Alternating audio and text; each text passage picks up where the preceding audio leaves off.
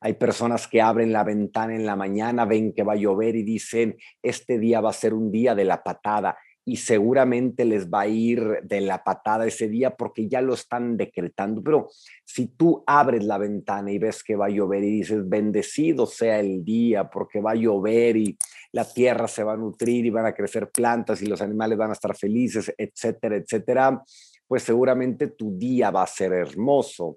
El tema no es que tengamos una vida trágica, el punto es que usemos un lenguaje trágico para describir nuestra vida.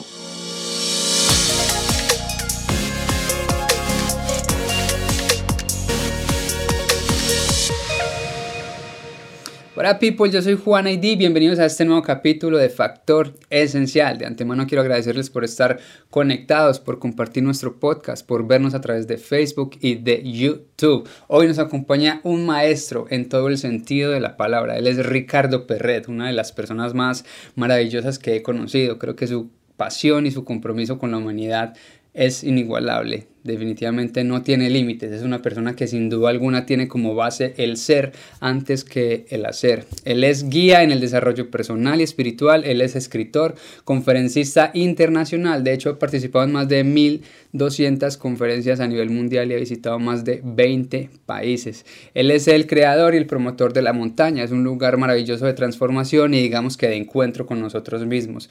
Este lugar está ubicado en México DF, así que los invito para que lo le echen un vistazo en YouTube, en Google, para que vean qué lugar tan, pero tan bacano y tan maravilloso. Ricardo es también reconocido por ser experto en neuromarketing y consultor en temas relacionados con la innovación. Con ustedes, Ricardo Perret. Ricardo, Bienvenido de todo corazón a Factor Esencial. Qué privilegio por estar aquí contigo el día de hoy. Sé que eres una persona súper ocupada, así que que te hayas tomado el tiempo de estar aquí compartiendo con nosotros, creo que lo, lo valoramos muchísimo y te lo agradecemos de todo, de todo corazón. Ricardo, bienvenido a Factor Esencial. Juan, gracias, gracias a ti, a toda la audiencia de Factor Esencial. Muchas gracias por la invitación. Y pues eh, nada, con ganas de compartir lo poco, lo mucho que la vida me ha compartido a mí.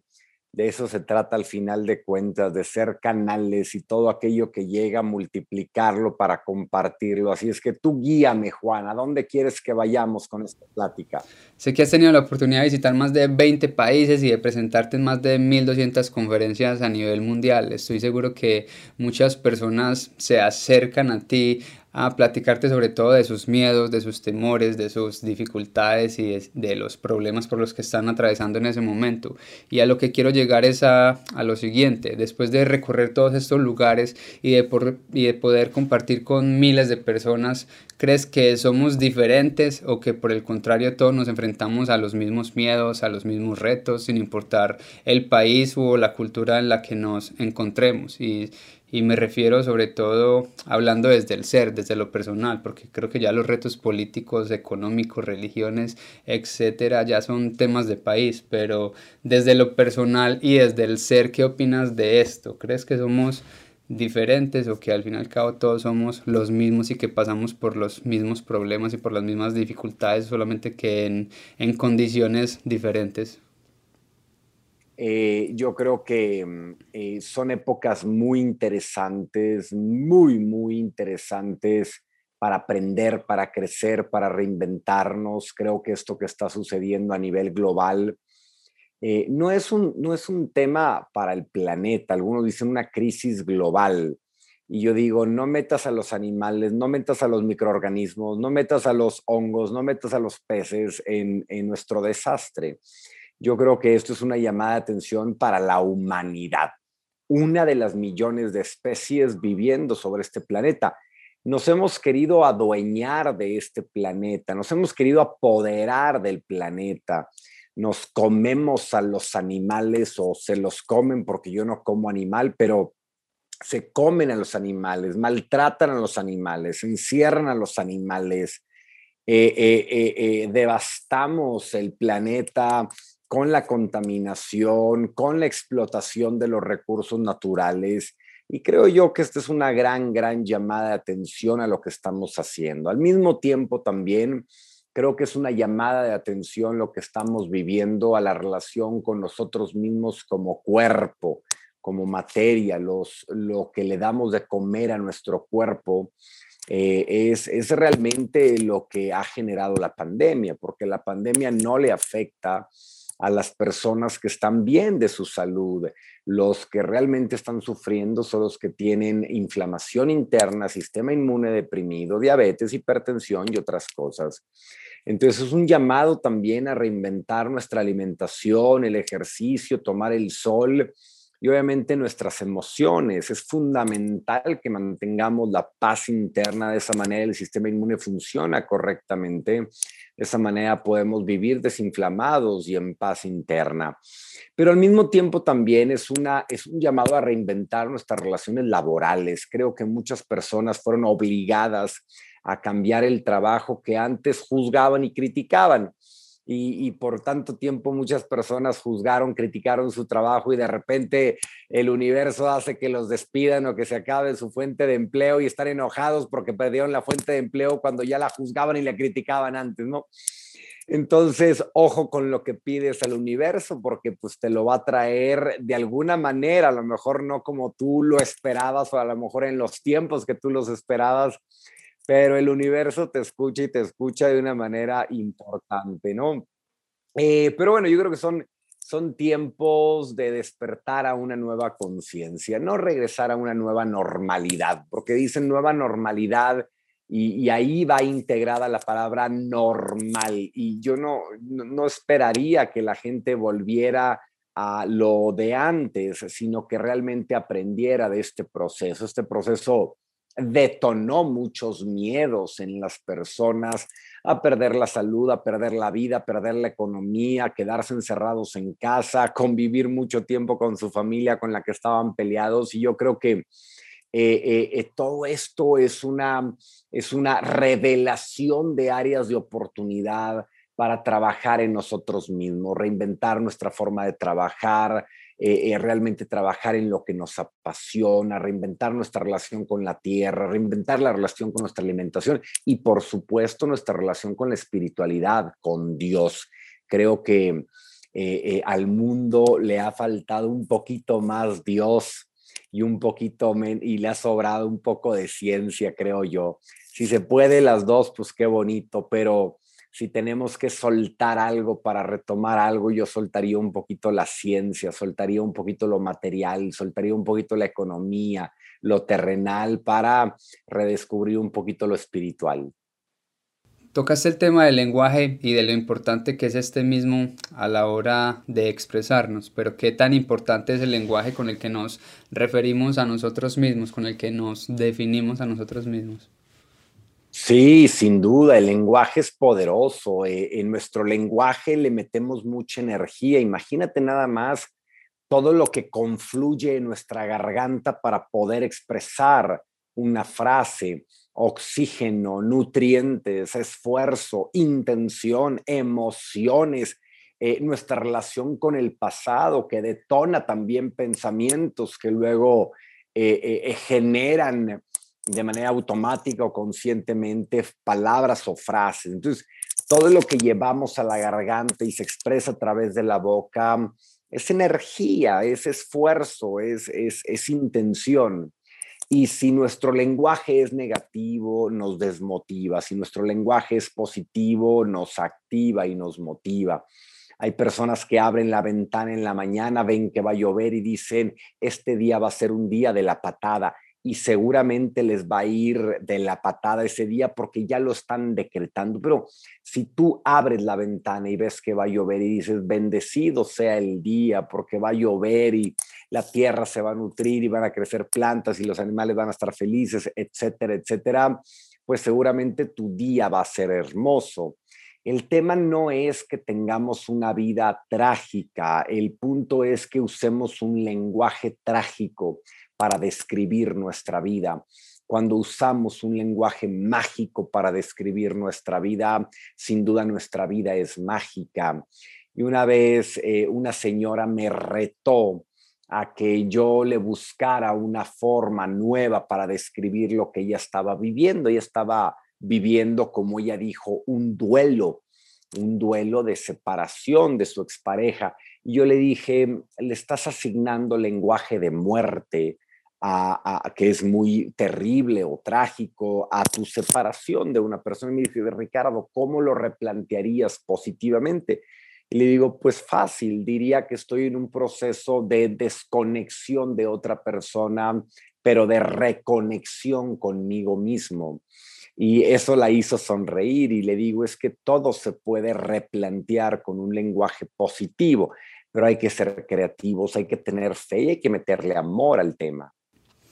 Y sabes que uno de los lemas que más me identifica es que siempre digo que pequeños actos humanos van cambiando el mundo y en realidad eh, no sabemos a quién podamos encontrarnos en una mañana y tener ese poder de cambiar casi que su día completamente, de llenar a esa persona de luz y de buena energía sin saber por lo que esté pasando. Y ahí está nuestro poder, ¿no? Cuando tú reconoces el poder que tienes de contagiar, porque no se trata de imponer, la educación difícilmente va a encontrar un, recinto ideal dentro del pecho de los demás cuando todo se trata de imponer, dictar, eh, eh, eh, atemorizar si no cumplen las reglas. Yo creo que la clave de todo está en contagiar, en vivir nosotros esas experiencias, esas virtudes, esas lecciones y contagiarlas en los demás para que ellos también las puedan poner en práctica, incluidos nuestros hijos, nuestros alumnos, nuestros seguidores, nuestros radioescuchas. Yo creo que siempre se trata de contagiar. Y por eso yo, yo, yo confío mucho y creo mucho en la meditación como esa forma de eh, mantenerte en clases virtuales clases energéticas, clases eh, espirituales, para seguir recibiendo información, seguirte renovando a ti mismo, seguirte actualizando y que luego salgas al mundo de este estado meditativo a actuar también desde el amor y que lo que contagie sean cosas positivas. Ricardo, siempre estás hablando de la meditación, siempre estás queriendo enseñar a través de la meditación y expresándonos de lo importante que es esta misma para encontrarnos como personas y de cierto modo llegar a ese estado de conciencia. Pero cuando hablamos de meditación nos encontramos a un sinfín de maneras de, de hacerlo, de, a un sinfín de escuelas. Pero desde lo personal, ¿cuál es la meditación que practicas y que, y que enseñas? Pues mira, eh, eh, a mí me gusta mucho enseñar la meditación y para enseñar la meditación tienes que abrir el abanico de posibilidades. El ser humano medita todo el tiempo y de manera natural. Eh, de repente vemos como los niños, los bebés están en un estado como cósmico, así como idos, y a lo mejor estaban concentrados o su enfoque era tan puntual en algo, podía ser el movimiento de las copas de los árboles o sentir el viento, que estaban en estado meditativo. En ocasiones vamos en el tráfico y, nos ausentamos del exterior y nos vamos a un pensamiento al interior y estamos en estado meditativo. Antes de dormir, entramos en un estado meditativo hasta que caemos a estado delta. Em, sin embargo, la meditación que yo invito a hacer, pues obviamente es la consciente. Es en donde puedes enfocar tu conciencia, tu atención en algo particular y puede ser la gratitud hacia algo, puede ser eh, visualizar los pensamientos que atravesaron durante el día tu, tu mente para observarlos, entender por qué están ahí, sanarlos si es necesario, celebrarlos si fuera necesario. Yo creo que la meditación es como un, eh, un estado académico de conciencia, un estado en donde te abres a captar mensajes del cuerpo, mensajes del corazón, mensajes de Dios, mensajes del universo. Eh, eh, es un diálogo, es una reflexión pacífica y amorosa. Y creo que en ese estado meditativo llegan grandes lecciones, llegan grandes mensajes y llega un estado de paz que luego lo podemos trasladar allá afuera también. Pero ¿cómo llegamos a este estado de paz del que, del que nos hablas? porque hoy en día crees que sea tan difícil entrar en este estado de conciencia? ¿Por qué crees que sea tan difícil pararse al espejo a enfrentar esos retos o esos miedos que tenemos dentro? ¿Por qué crees que, que sea tan, tan, tan difícil enfrentarnos a nosotros mismos muchas veces? En ocasiones es simplemente ingenuidad del poder de la herramienta de la meditación. Cuando le empiezas a, agarrar costumbre y gusto a la meditación, te das cuenta del poder que tiene y los grandes beneficios y bendiciones que provienen de la meditación. Eso en primer lugar. En segundo lugar, miedo a verte a ti mismo, tienes toda la razón, miedo a verte en el espejo y descubrir esa parte que a lo mejor tienes que seguir trabajando o esa parte que tú juzgabas en los demás que ahora también la ves en ti. Por eso hay que ser muy cuidadoso de los juicios, ¿no? Porque a veces lo que juzgamos en el otro es porque lo vemos en nosotros y está escondido en nosotros. Eh, pero también hay otra tercera razón que es por miedo a que los mensajes que recibas no sepas cómo ponerlos en práctica o incluso cambien mucho tu forma de ser. Déjame ponerte un ejemplo. En ocasiones en la meditación se te dice, tienes que donar más, tienes que regalar más, tienes que dar más servicio a los humildes y, captar ese mensaje, pues a lo mejor no es fácil si has aprendido a pegarte a lo material, a pegarte a, lo terrenal y ahora se te dice que tienes que regalar, compartir, ofrecer, wow, ¿no? Eh, eh, creo que también hay que estar abiertos a que estos mensajes que nos lleguen, si los vamos poniendo en práctica poco a poquito, eventualmente nos vamos a volver unos maestros aplicadores de los mensajes que recibimos en las meditaciones. Y hablando de estos mensajes y de esta conciencia, hay un tema que llamó sin duda alguna muchísimo mi atención y es que literalmente escuchas tu corazón para tomar decisiones, que usas un estetoscopio para escuchar los latidos de tu corazón cuando tienes alguna duda o alguna pregunta que hacerte a ti mismo. Cuéntanos un poquito de eso que realmente llamó muchísimo mi atención. Pues mira, muchos hablan de escuchar el corazón, sin embargo, cuando dicen escuchar el corazón, se refieren a, escuchar la conciencia, porque eh, dicen, pues, este, escucha tu corazón a ver qué te dice, si te separas o no te separas, si renuncias o no renuncias, si inviertes o no inviertes. Escucha tu corazón, pero yo no veo a la gente poniéndose las manos en el corazón, no veo a la gente usando un estetoscopio para escuchar su corazón. Y para mí, la primera vez que un maestro espiritual me dijo, escucha tu corazón con un estetoscopio, yo me reí, pero él no se rió. Entonces fui a comprar el estetoscopio, por ahí lo tengo, y me lo puse y empecé a escuchar el palpitar del corazón y fue espectacular. Primero, reconocerme vivo. Eh, eh, segundo, eh, eh, darme cuenta que ese ritmo que tiene el corazón es perfecto y que es capaz de regresarnos a la calma, de regresarnos a la templanza. Y tercero, los mensajes que te da el corazón cuando le preguntas algo, te responde con palabras, con imágenes, con cambios en el ritmo cardíaco, con sensaciones en el cuerpo o literalmente con mensajes a través del universo. Sales de esa meditación, de escuchar el corazón y, un pajarito está parado frente a ti cantando y ese es tu gran mensaje, porque el corazón está energéticamente vinculado a todo lo que está vivo alrededor, porque todo funciona por átomos, igual que el corazón y el cuerpo. Ricardo, pero hoy en día, y sobre todo las personas que vivimos en las ciudades, donde nos encontramos constantemente ante diferentes sofismas de distracción, cómo empezamos a ser más conscientes y podemos aprender no solamente a escuchar, sino a interpretar estas señales de una manera más clara y más, y más precisa.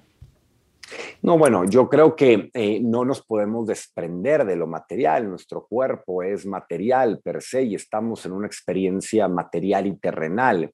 Sin embargo, es reconocer la otra parte de nosotros, que es la espiritualidad, la energética, eh, que en realidad también podríamos dividir la parte energética y la parte espiritual, que pudieran ser distintas, aunque están íntimamente relacionadas. Em, eh, hay que darle tiempo a estas partes energéticas y espirituales, hay que darle atención, pero si todo es, toda nuestra atención es sobre las necesidades materiales, sobre la abundancia material y no tratamos y no le dedicamos tiempo a la abundancia interna de nuestras virtudes, de nuestros valores, de nuestra relación con Dios, de nuestro campo energético que en ocasiones se satura del campo energético de otras personas y tenemos que limpiarlo o que en ocasiones está un poco desgastado por lo que nosotros mismos hemos vivido en, años recientes y tenemos que reactivarlo. Eh, yo creo que ahí está el balance que tenemos que lograr hacer en nuestra vida, porque de lo contrario somos como animalitos viviendo programados y en automático a lo que nos han dicho.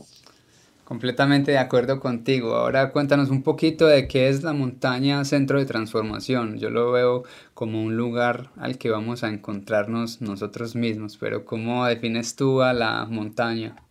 Bueno, la montaña es un espacio mágico en la naturaleza, hermoso. Hay una montaña y un lago, es un lugar hermoso que desde que lo descubrí, eh, eh, eh, yo y otros supimos que ahí íbamos a hacer cosas hermosas de sanación para el reencuentro de las personas con su propia naturaleza interna. Y estos retiros que yo hago ahí son retiros para sanar las emociones, porque reconocemos esta terrenalidad, pero también para reconectarnos a nuestra espiritualidad, porque reconocemos la fuerza, los dones, la importancia eh, que debemos darle también a la parte espiritual. Así es que bienvenidos cuando quieran, estás bienvenido Juan y, a toda tu audiencia cuando quieran venir a un retiro. Está a una hora de la Ciudad de México, así es que... ¿Cada cuánto se realizan? Una vez al mes, un, retiro al mes.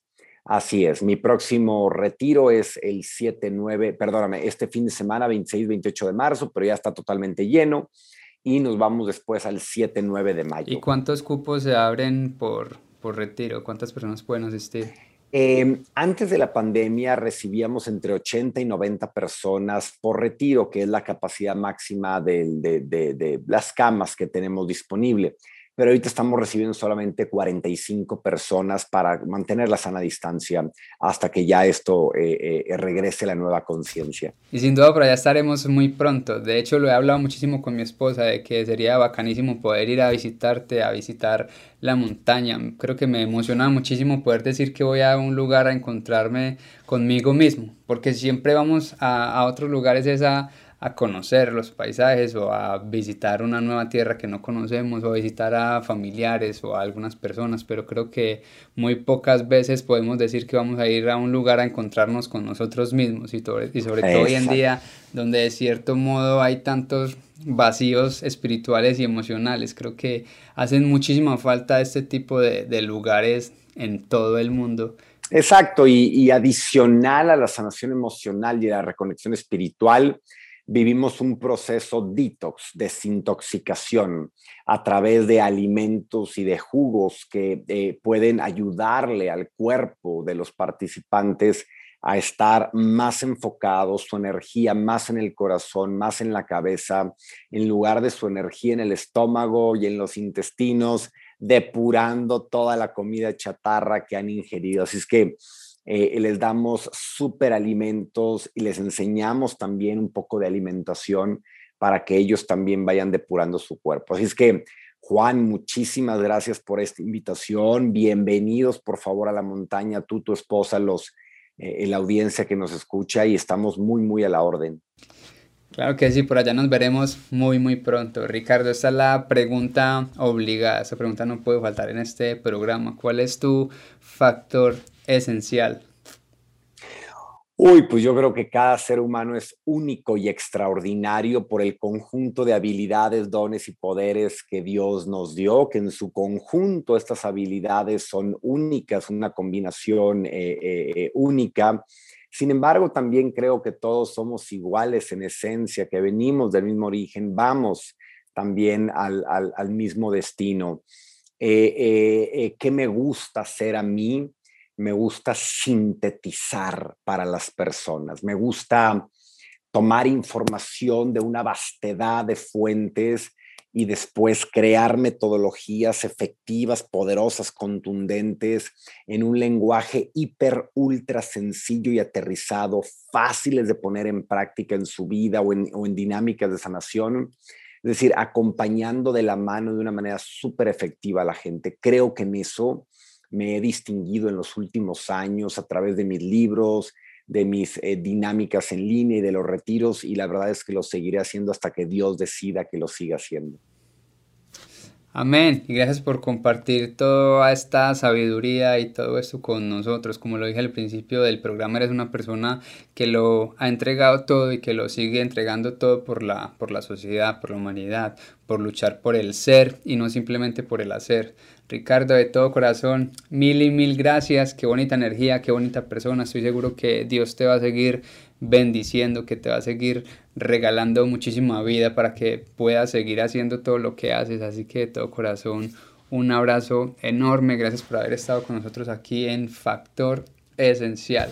Gracias, gracias a ti, Juan. Gracias, Factor Esencial. Un gran, gran abrazo hasta allá a todos los compatriotas, a todos los latinos, a todos los que nos escuchan. Fuerte abrazo y gracias.